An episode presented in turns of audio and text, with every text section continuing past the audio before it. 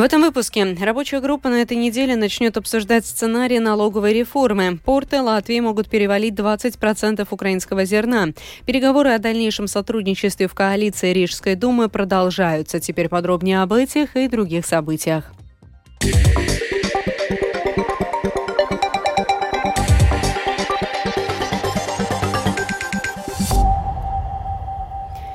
На этой неделе рабочая группа начнет обсуждать сценарий налоговой реформы, сообщил министр финансов Арвел Саши Раденс после встречи с президентом Эдгарсом Ренкевичем.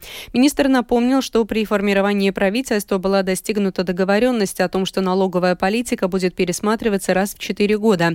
А Шираденс подчеркнул, что у реформы будут три приоритета – финансирование безопасности, образования и здравоохранения. Министр отметил, что в Латвии хорошо обстоят дела с финансированием внешней безопасности, но хуже с финансированием внутренней безопасности. Кроме того, страна стремится выделять 3% от ВВП на оборону.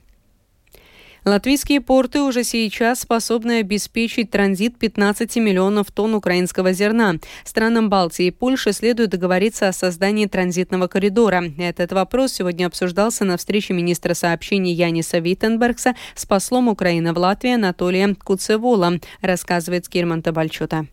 15 миллионов тонн – это примерно 20% всего экспорта украинского зерна. Но при необходимости мощность трех латвийских портов можно увеличить. Позиции Латвии, Литвы и Эстонии по этому вопросу совпадают. А вот с Польшей еще придется договариваться об упразднении существующих сейчас бюрократических преград, заявил после встречи с послом Украины министр сообщения Янис Виттенбергс.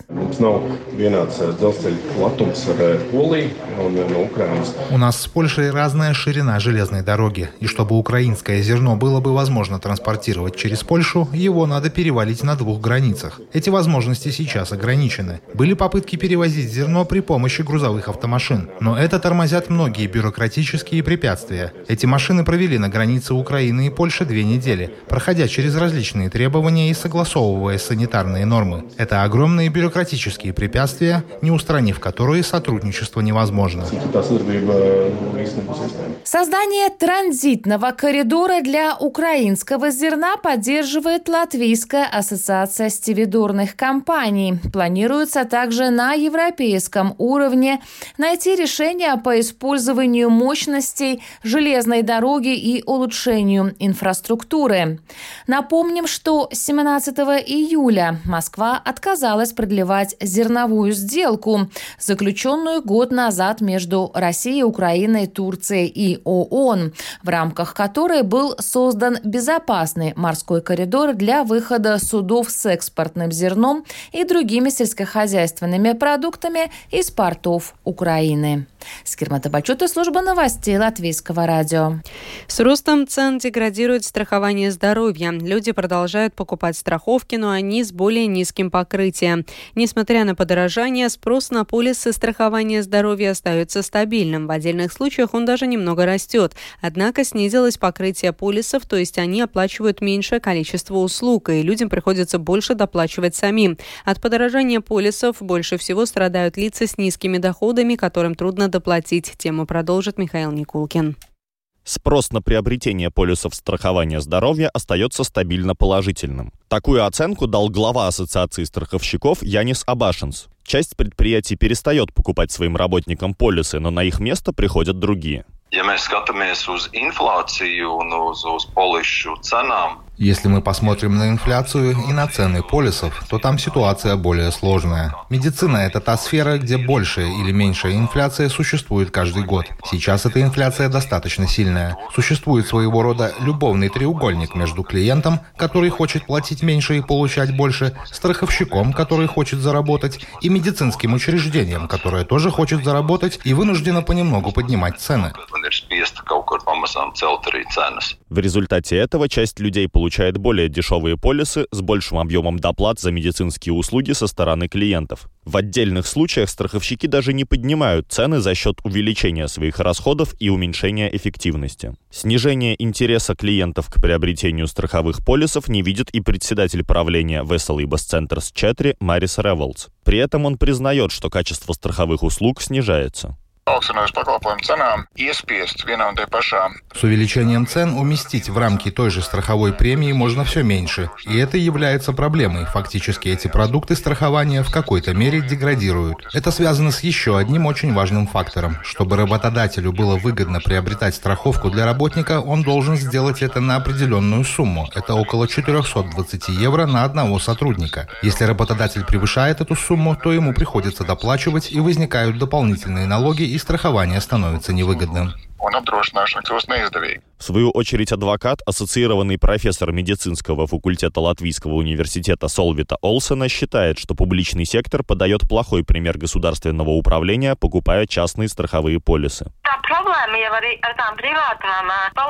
Проблема с частными страховыми полисами заключается в том, что очень большая часть этих денег попадает не в большие центры с комплексным медицинским обслуживанием, а в частные медицинские учреждения, которые живут достаточно хорошо. Деньги не идут, например, в больницу Страдани или Восточную больницу, что нам действительно необходимо, а в какие-то поликлиники и остаются участников. Но мне не так важно, чтобы развивалась какая-то частная поликлиника. Мне очень важно, чтобы тогда, когда появляются серьезные дела, была большая больница, хорошо оборудованная и с достаточным количеством рабочей силы.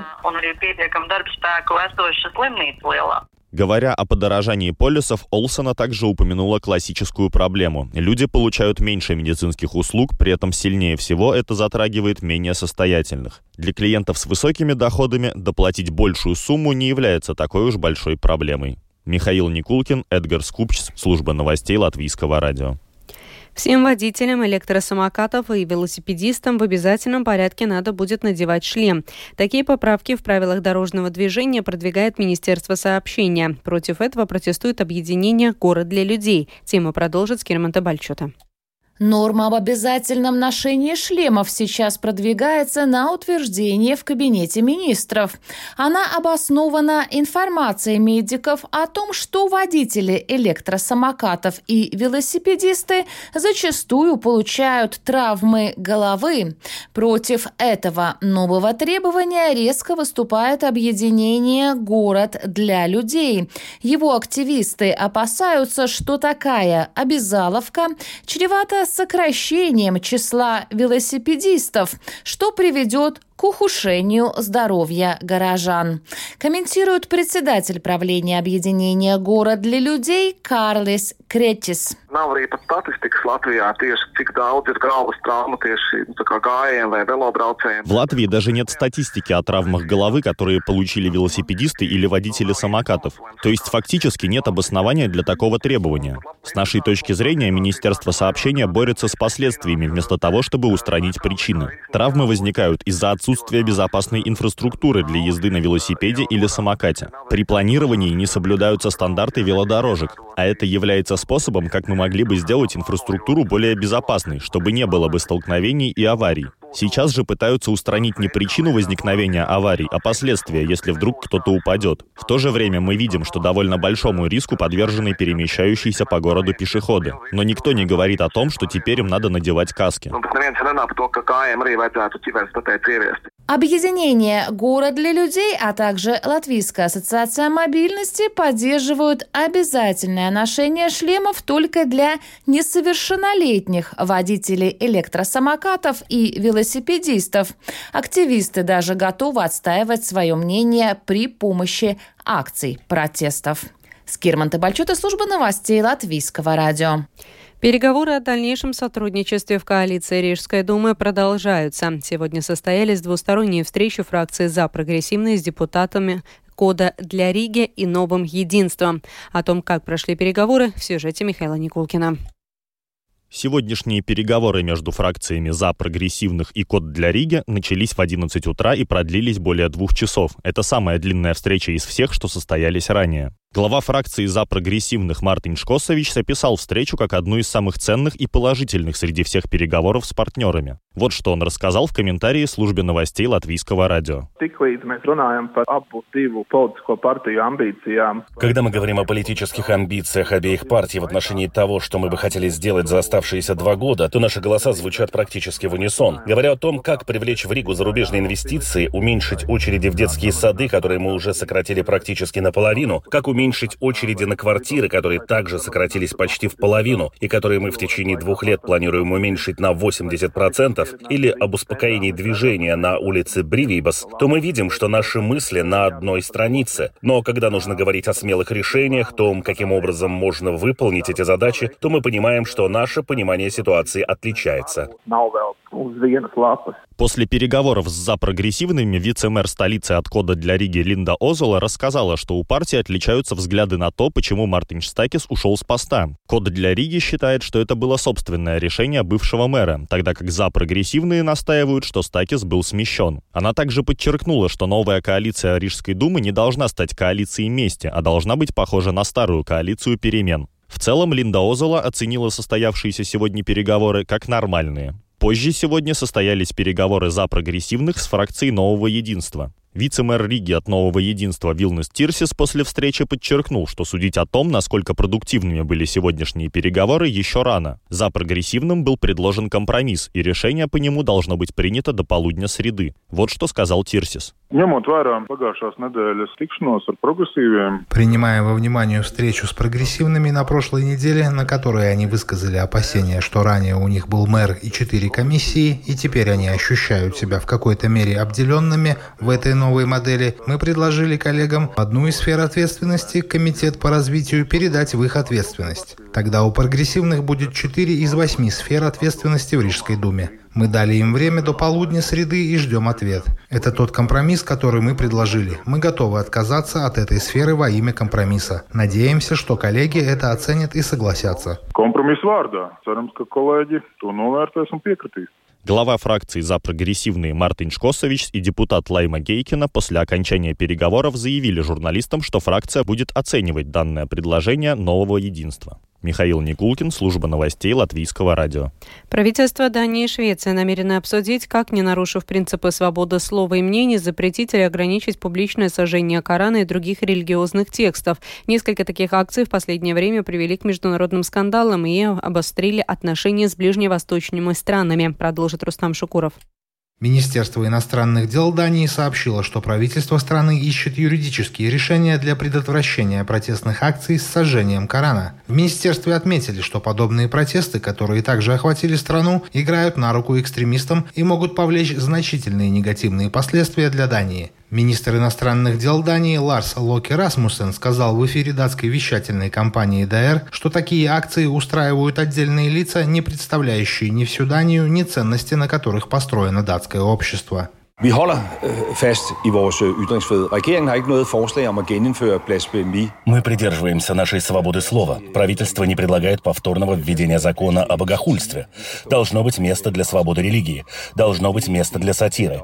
Мы должны быть бдительны в отношении свободы прессы. Мы говорим о возможности разработать такой инструмент, который непосредственно обеспечит невозможность осуществления деятельности, которая исключительно и конкретно имеет целью оскорбления других стран. At øh, forhåne andre lande. Анонсированные планы датского правительства вызвали недоумение ультраправого активиста партии «Жесткий курс» Расмуса Палудена, известного организацией акций с сожжением Корана. В интервью датским СМИ Палудан заявил, что датское правительство идет на поводу у внешних сил и ставит под угрозу демократические процессы и свободу слова в стране.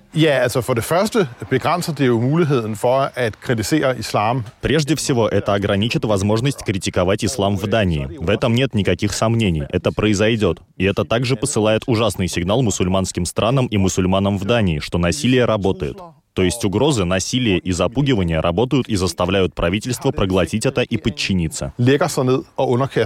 Между тем, премьер-министр Швеции Ульф Кристерсен объявил в соцсетях, что его правительство тоже изучает возможности запретить такие акции и что он обсуждает этот вопрос с датской коллегой Метте Фредериксон. Мы тоже уже начали анализировать ситуацию с юридической точки зрения, чтобы рассмотреть меры укрепления национальной безопасности и безопасности шведов в Швеции и мире, написал Кристерсон в соцсетях. Следует отметить, что несколько недавних публичных акций с сожжением Корана в Швеции и Дании вызвали бурю возмущения среди верующих мусульман и стали поводом для дипломатических демаршей со стороны нескольких мусульманских стран. Рустам Шукуров, служба новостей Латвийского радио.